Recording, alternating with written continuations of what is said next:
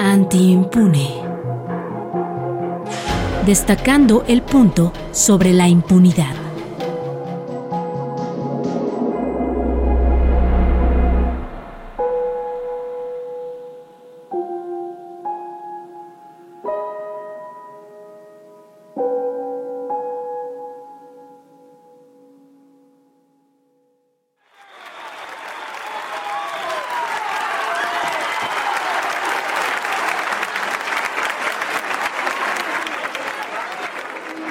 Tlahuistlampa, viento celeste, casa de la luz, con amor te saludamos e invocamos tu divina presencia.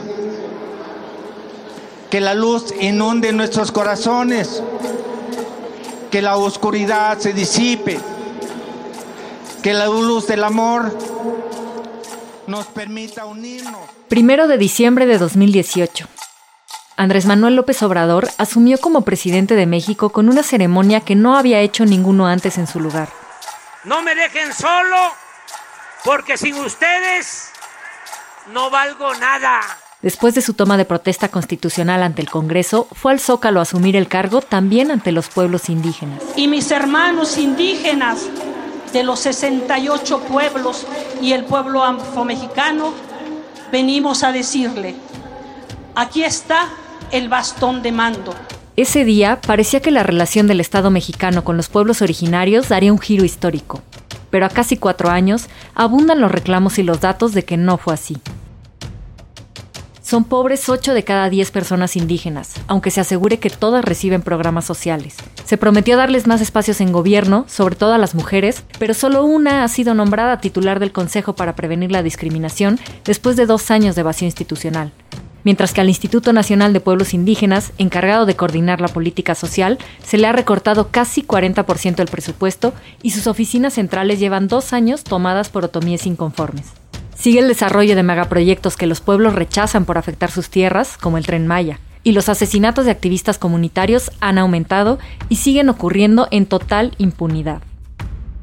Este 12 de octubre es, un año más, Día de la Resistencia Indígena.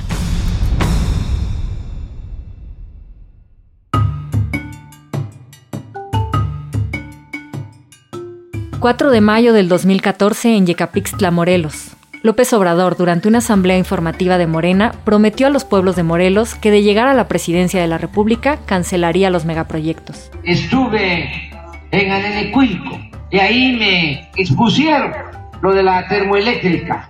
Yo aquí quiero expresarles que nosotros vamos a defender con todo lo que podamos a los pueblos que no queremos ese gasoducto, no queremos esa termoeléctrica y no queremos tampoco las minas que van nada más a destruir el territorio. Cinco años después, el 10 de febrero de 2019, ya como presidente de México, desde Cuautla llamó radicales y conservadores de izquierda a los pueblos que se oponen al funcionamiento de la termoeléctrica de Huexca. ¡Oh! ¡Ya se olvidó eso! Que llamaban los radicales, que no son más que conservadores, a no votar. Y otros hasta votaban por los partidos de la derecha, los partidos conservadores. Ahora que llegamos nosotros, resulta que se levantan los de la extrema izquierda en contra del gobierno. Por eso reafirmo de que son conservadores. ¿Qué? Ese mismo día anunció la realización de una consulta ciudadana, que no indígena, para el 23 y 24 de febrero, para definir si se ponía en funcionamiento. En realidad es solo una parte del proyecto integral Morelos, que consta de un gasoducto que sale de Tlaxcala, pasa por Puebla y llega a Morelos, donde conecta con la central termoeléctrica en Huesca y un acueducto en Cuautla. Un proyecto impulsado por la Comisión Federal de Electricidad, la CFE, y las empresas extranjeras Elecnor, Abengoa y Enegas. Así lo explica Teresa Castellanos, integrante del colectivo Huesca en Resistencia y del Frente de Pueblos en Defensa de la Tierra y el Agua, Morelos, Tlaxcala y Puebla. Mira, nosotros nos oponemos a este megaproyecto en primera porque no fuimos consensados para que este proyecto se llevara a cabo. Somos una comunidad, una población muy pequeña, náhuatl, a usos y costumbres. Por lo tanto, en estos usos y costumbres entra lo de las asambleas. En las asambleas nosotros decidimos qué queremos y qué no queremos. Para eso son nuestras asambleas, ¿no? Y resulta que este proyecto no fue ni siquiera platicado con la gente de la comunidad. Hoy como presidente él no quiere escuchar a nadie, solamente quiere tomar decisiones y si dices algo en contra de lo que él dice, eres su enemigo número uno, ¿no? No eres parte de él, no eres parte de su gente. El 20 de febrero, tres días antes de la consulta, el defensor de la tierra y del agua, comunicador comunitario y principal opositor a la termoeléctrica, Samir Flores Soberanes, fue asesinado. Hombres armados lo mataron en la puerta de su casa en la comunidad indígena de Amilcingo, municipio de Temuac. Después de eso, al otro día Samir es asesinado, ¿no? A las seis de la mañana más o menos se da el asesinato de Samir a las afueras de su, de su casita, en el patio, ¿no? Lo sacan dos personas de su casa diciéndoles que les hiciera un trabajo por lo de la radio y Samir ya iba para el programa porque él tenía un programa, ¿no? Amanecer Ranchero y ahí es donde lo sacan y lo, lo asesinan, ¿no? Le meten dos balazos realmente nosotros decimos que pues este asesinato tiene que ver con este proyecto, ¿no? Tiene que ver Andrés Manuel López Obrador, tiene que ver la CFE, porque cómo es posible que, que siendo una persona que estaba muy, muy metida en el movimiento, hablando de que no queríamos esa termoeléctrica, que queríamos agua y vida, y es asesinado por decir la verdad, ¿no? Entonces, pues nosotros vemos que a la entrada de Andrés Manuel López Obrador, pues se baña de sangre todo esto, ¿no? Y las urnas igual se bañaron de sangre. Este homicidio enlutó a los pueblos en resistencia y la consulta popular se realizó en medio de protestas con consignas.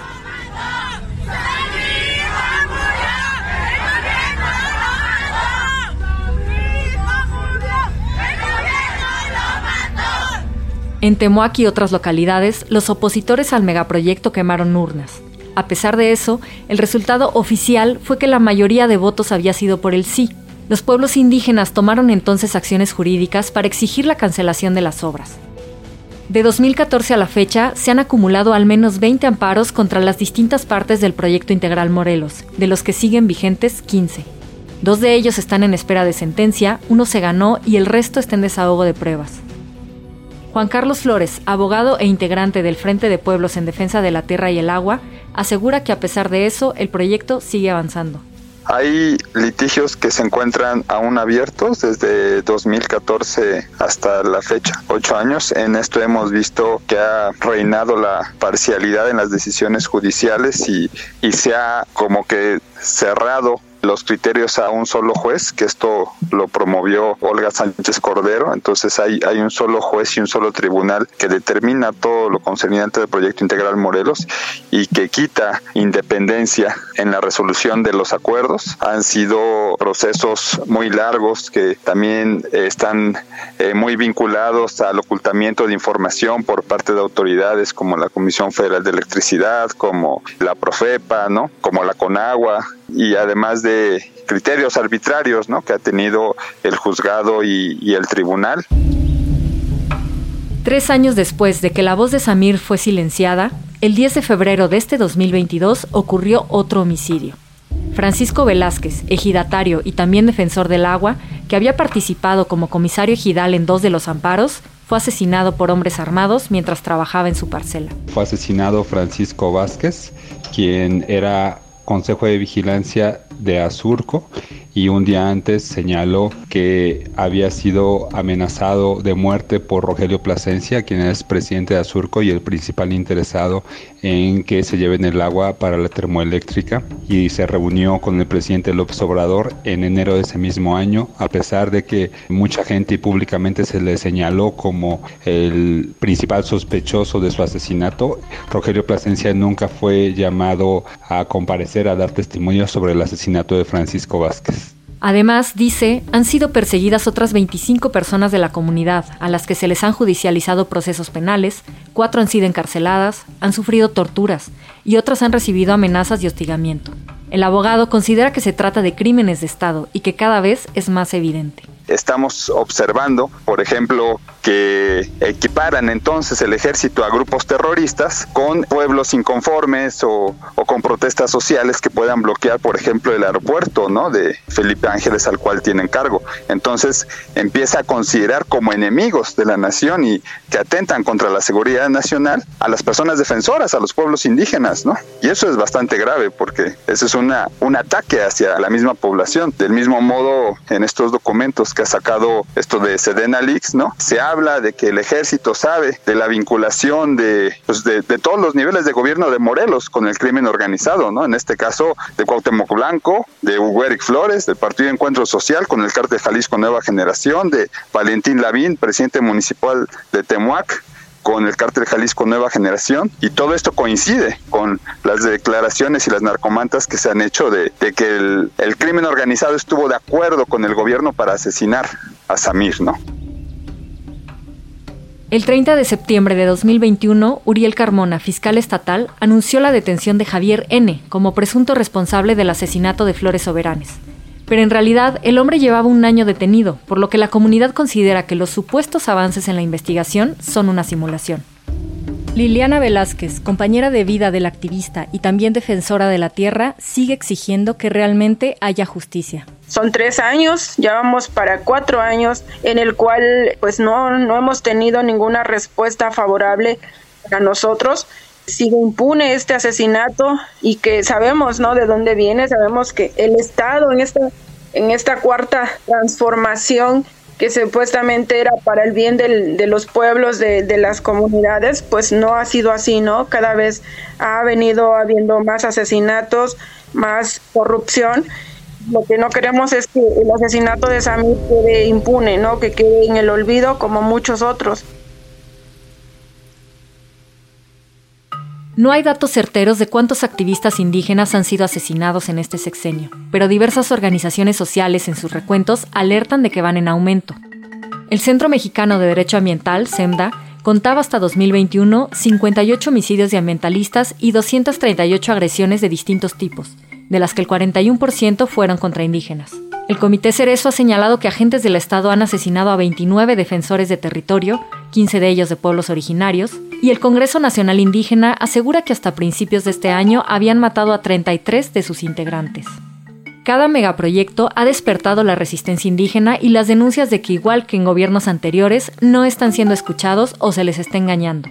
Pasó, por ejemplo, con el Aeropuerto Internacional Felipe Ángeles, en la base militar de Santa Lucía, en el Estado de México.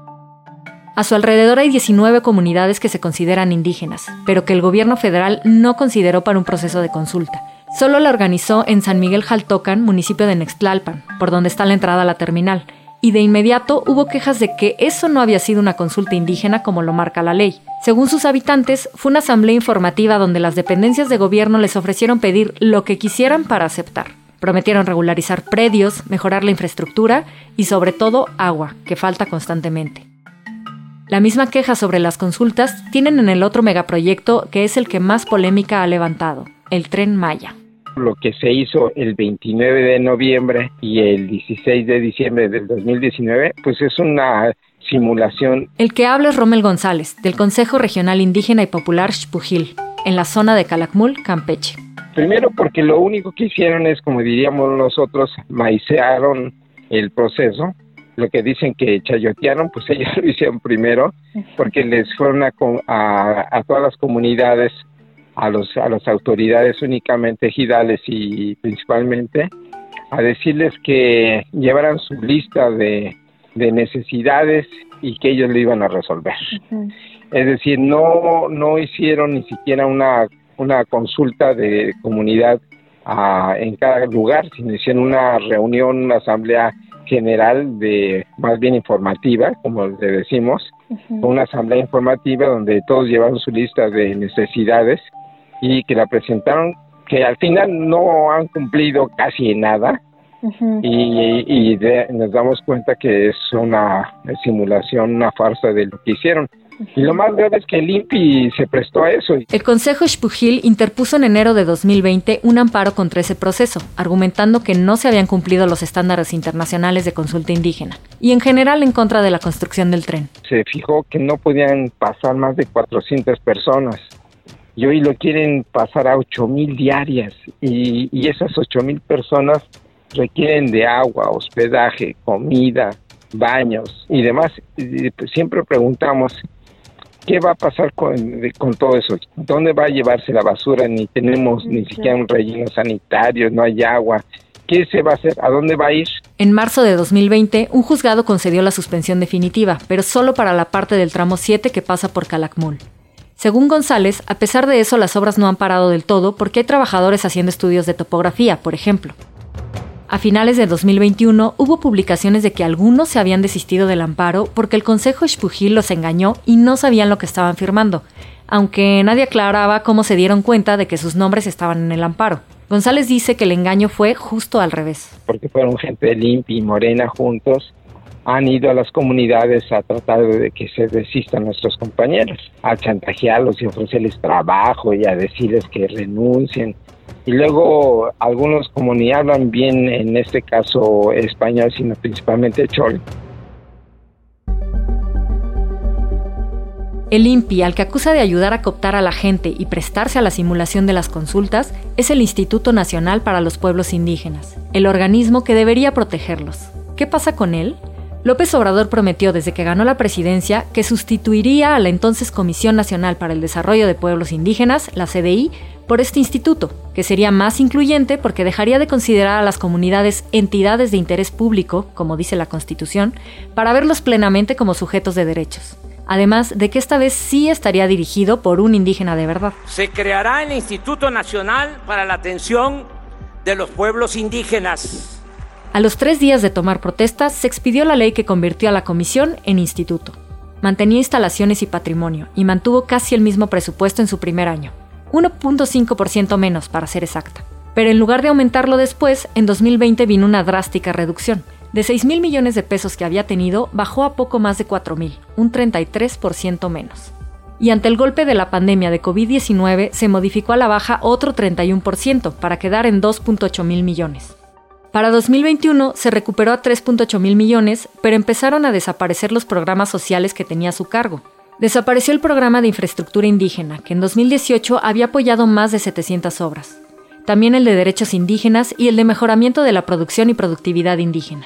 En su lugar, se dio paso al programa para el bienestar integral de los pueblos indígenas, pero en su primer año ejerció solo 1.075 millones, apenas un tercio del presupuesto que tenían los otros tres juntos, y benefició a 131.000 personas, una quinta parte de lo que se alcanzaba antes, según los datos del último informe de gobierno.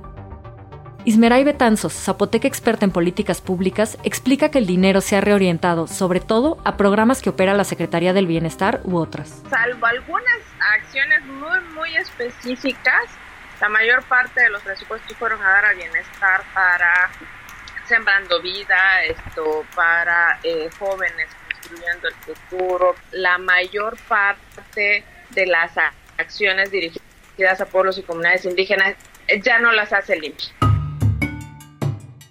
El 9 de agosto pasado, Día Internacional de los Pueblos Indígenas, el titular del INPI, Adelfo Regino Montes, efectivamente presumió los programas del bienestar, aunque sea otra dependencia. Aseguró que a las comunidades se les destina más dinero que nunca y que absolutamente todos los hogares indígenas de México, todos, tienen uno o varios apoyos. Estamos hablando de lo que va del año 2019 a la fecha, se ha erogado un monto de 339.350.7 millones de pesos en los diferentes programas del bienestar. Estamos hablando de 1.103 municipios. En todos hay atención a nuestros pueblos y comunidades, lo que significa el 100%. Se apoya un total de 5.617.849 beneficiarios este, de todos los programas del bienestar, eh, lo que significa que cada hogar indígena o afromexicano recibe en promedio tres apoyos como mínimo.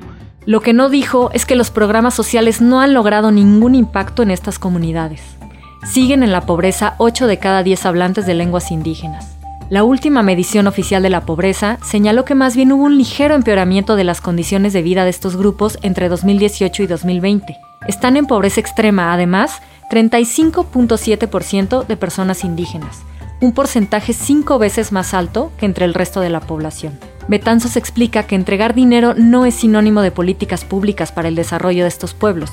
No hay un enfoque específico ni un impacto a largo plazo. Sin embargo, en los hechos, el método de participación es, sí doy mi opinión y termina en que, ah, perfecto, vamos a traer Sembrando Vida, vamos a, ver qué trae la, la SADER, sentamos a bienestar, necesitan un camino, pues ahí viene la SCT, cosas que ya se venían haciendo, que se han hecho toda la vida y que no tienen nada novedoso. Y en pleno debilitamiento presupuestal, en 2020 Limpi vivió otro golpe. Sus instalaciones centrales fueron ocupadas por un grupo de otomís. Lo hicieron un 12 de octubre, antes llamado Día de la Raza, Día del Descubrimiento de América, ahora reivindicado como Día de la Resistencia Indígena. Y este 12 de octubre cumplen dos años ahí dentro. Son otomíes originarios de Santiago Mexquititlán, Querétaro, aunque hace décadas que empezaron a migrar a la Ciudad de México. Después del terremoto de 1985 se instalaron para vivir en edificios que habían sido abandonados y desde entonces han pedido que el gobierno capitalino expropie los predios para habitarlos legalmente. Pero el nuevo terremoto del 19 de septiembre de 2017 causó daños que los dejaron en la calle. Los trámites de expropiación se pararon por la aparición de supuestos dueños y la pandemia fue la gota que derramó el vaso, porque además se quedaron sin poder vender sus artesanías para subsistir dijimos, entonces, ¿qué hacemos? Entonces, en, en, asamblea tomamos la decisión de venir y tomar el Instituto Nacional de los Pueblos Indígenas en aquel entonces, hoy la Casa de los Pueblos, Samir Flores Soberanes. Así es, renombraron el edificio con el nombre del activista morelense asesinado este sexenio. Isabel Valencia es quien nos da un recorrido por el lugar, que ha cambiado por fuera y por dentro. En la fachada hay pintas que piden vivienda digna y condenan. Aquí despachaba el traidor de los pueblos indígenas. En una mesa plegable continúa una de las formas de subsistencia que ha tenido este pueblo, la venta de las tradicionales muñecas de trapo otomíes llamadas lelé, solo que sus faldas y moños no son de todos los colores, sino en rojo y negro, con una estrella en el pecho y las siglas STLN, del Ejército Zapatista de Liberación Nacional. Tan solo entrar, los objetos en las vitrinas y paredes han cambiado, de artículos que se quejan que solo eran decorativos a carteles y consignas de resistencia y apoyo al zapatismo. Aquí, como pueden ver en, el vidrio, hay mucho este telar de indígenas, pero así es como nos quieren ver en aparadores, en un espejo, en una foto, donde no digas nada, donde no reclames tus derechos, es así como ellos dicen que están con los indígenas. El tercer piso es el único al que no hay acceso. Ahí concentraron todos los documentos que había en el instituto, mobiliario y equipo que no usan ni quieren que sufra daños, y se quedó todo bajo llave. En el segundo piso duermen los hombres y en el cuarto las mujeres. Son alrededor de 50 familias, aseguran. Se instalaron en las oficinas pegadas a las paredes, mientras que los escritorios y sillas que sacaron los apilaron en el centro, entre los paneles que antes separaban lugares de trabajo. Y pues aquí es donde viven algunas compañeras, en, donde eran las oficinas, allí se les dio sus espacios. Entonces ya, eh, como pueden ver, todo está tapado, donde no se ocupa, para que no se no maltraten porque también eso han dicho que estamos que ya que ya maltratamos que ya deshicimos y como pueden ver está tapado no. O sea no lo que no necesita que se ocupe pues ahí los tenemos allí cuidando sin que se sin que se maltrate y donde están las compañeras ocupando pues ahí. En el descanso de las escaleras está pintada una ley revolucionaria de mujeres. Tiene 10 artículos entre ellos que tienen derecho a participar en la lucha revolucionaria también a elegir su pareja y a no ser obligadas por la fuerza a contraer matrimonio, y otros sobre sus derechos a la educación, la salud, a la participación política en sus comunidades y a la no violencia. El último piso se ha convertido en un área de actividades comunitarias, escuela para niñas y niños, conferencias, todo repleto de carteles contra los megaproyectos del gobierno o las siglas del ZLN.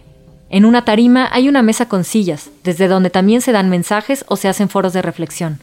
Lo mismo de su reclamo de vivienda que contra la privatización de los servicios de agua en Querétaro o el caso de los normalistas de Ayotzinapa desaparecidos en 2014. Incluso asambleas del Congreso Nacional Indígena y del Consejo Indígena de Gobierno emanados del zapatismo en 1996 y en 2016. de 802.788 habitantes en al menos 48 pueblos originarios, de ellos 125 mil hablan al menos 55 de, de las 68 lenguas indígenas nacionales, lo que representa el 1.4% de la población del país que habla Isabel nos dio este recorrido de bajada, porque a la subida se cansa la respiración de subir cinco pisos por las escaleras, como lo hacen siempre, después de que el elevador se quedó parado. Sí, la subida sí está buena. ¿Y el elevador no funciona? no? Eh, eh, no, ya no funciona. Ya no funciona. Cuando llegamos aquí sí funcionaba, pero no sé si le, si desde lejos le le desconectaron algo, no sé, ya de repente se trabó y ya no funciona, y aquí también. Cuenta que hubo un par de reuniones con las autoridades de la Ciudad de México para ver si avanzaban las expropiaciones para que tengan dónde vivir, pero que al final no quedaron en nada. Que también fue el titular del INPI, Adelfo Regino, pero desde finales de 2020 no ha regresado. Y le dijimos, necesitamos este, que nos escuchen, que, vean cuáles son las demandas que traemos y que nos dé una solución. Y él dijo, eso está públicamente, que él iba a hacer lo que estaba en sus manos y lo que no, y no se podía comprometer a nada porque había cosas que eh, él no podía este, resolver. Entonces, este, pues no hizo nada, no ha hecho nada hasta hoy. ¿Cómo no hay presupuesto para una vivienda? Ahora, ¿cómo sale a decir que se ahorraron tantos millones de pesos en austeridad, en que como el tren Maya sí hay dinero para hacer y matar la naturaleza, matar lo que hay eh, allá en Yucatán y que no quieren el tren Maya, ¿no? Todo donde va a pasar va a destruir va a destruir toda la naturaleza. Este grupo de otomíes apoya desde la capital la resistencia contra los megaproyectos, a los que se han opuesto siempre, aseguran, no ahora en este gobierno, no contra López Obrador, aunque él insista en que antes todos callaban. Valencia se queja de que los programas sociales se sigan usando para comprar votos y que una institución como el Instituto de Pueblos Indígenas también haya comprado voluntades de los que entran en el juego de los partidos políticos. Reclama que no defienda realmente a las comunidades, sino que las engañe. Pero como siempre, la, eh, la mala información y las, y las consultas que han hecho que son amañadas, porque en algunos eh, lugares lo han hecho, pero eso como decir, es que va a pasar el tren aquí y, y, tu comunidad pues va a ver, va a tener trabajo, va a este, tú vas a tener trabajo, o sea, siempre la mentira, la cara que no es para las comunidades, porque ese trabajo que va a haber no es para los pueblos ni es para el que vive ahí. Si quieren hacer y si realmente eh, todo lo que se va a hacer es del pueblo, entonces que venga el empresario o que vaya el presidente, que haga un hotel y que diga este hotel lo puede administrar todo el pueblo que está aquí. Este casino lo va a administrar el pueblo y todos los recursos va a ser para el pueblo. Entonces sabemos que eso no lo van a hacer. Todo lo que va a estar ahí, un Sambors, un, un Sam's Club, un Starbucks, o sea, todo lo que implica eh, esos, esos megaproyectos no es para el pueblo. A dos años de la toma del instituto, el grupo de otomíes no piensa salirse de ahí. Pedimos una entrevista con el director, Regino Montes, pero la respuesta fue que no iba a hablar de ese tema. Y aunque insistimos en hablar en general sobre la política indigenista de este gobierno, nunca hubo espacio en su agenda. Los 68 pueblos originarios del territorio mexicano son diversos. Algunos grupos han tenido más acercamiento con los intentos de crear planes de desarrollo específicos por regiones. Algunos han aceptado una mega obra porque de todos modos creen que si no lo hacen, serán desplazados sin nada, porque así lo han visto gobierno tras gobierno, partido tras partido. Pero los focos de inconformidad a lo largo del país muestran que no hay diferencia sustancial con lo que ocurría en otras épocas. La mayor justicia más bien que le podemos hacer a Samir por este crimen, pues es eso, ¿no? Ir resistiendo desde nuestros espacios. Nos molesta mucho que hasta estos cuatro años no tengamos ninguna respuesta Sabemos que ahorita están saliendo mucha información y que obviamente pues todo apunta a que fue un crimen de Estado, pues, ¿no? No puede decirnos que todos están o que estamos recibiendo como nunca antes, al revés. Nunca antes habíamos visto tanto, tanto odio, tanto racismo, tanto clasismo hacia las comunidades como hoy lo estamos viviendo. Liliana e Isabel son quienes lo viven día a día los indígenas siguen siendo los menos escuchados y los que 500 años después siguen en resistencia.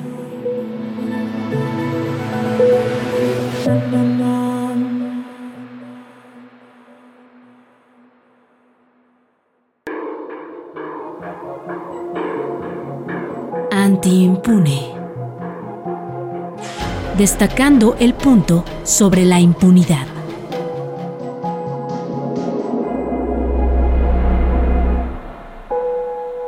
Este es un podcast de Mexicanos contra la Corrupción y la Impunidad.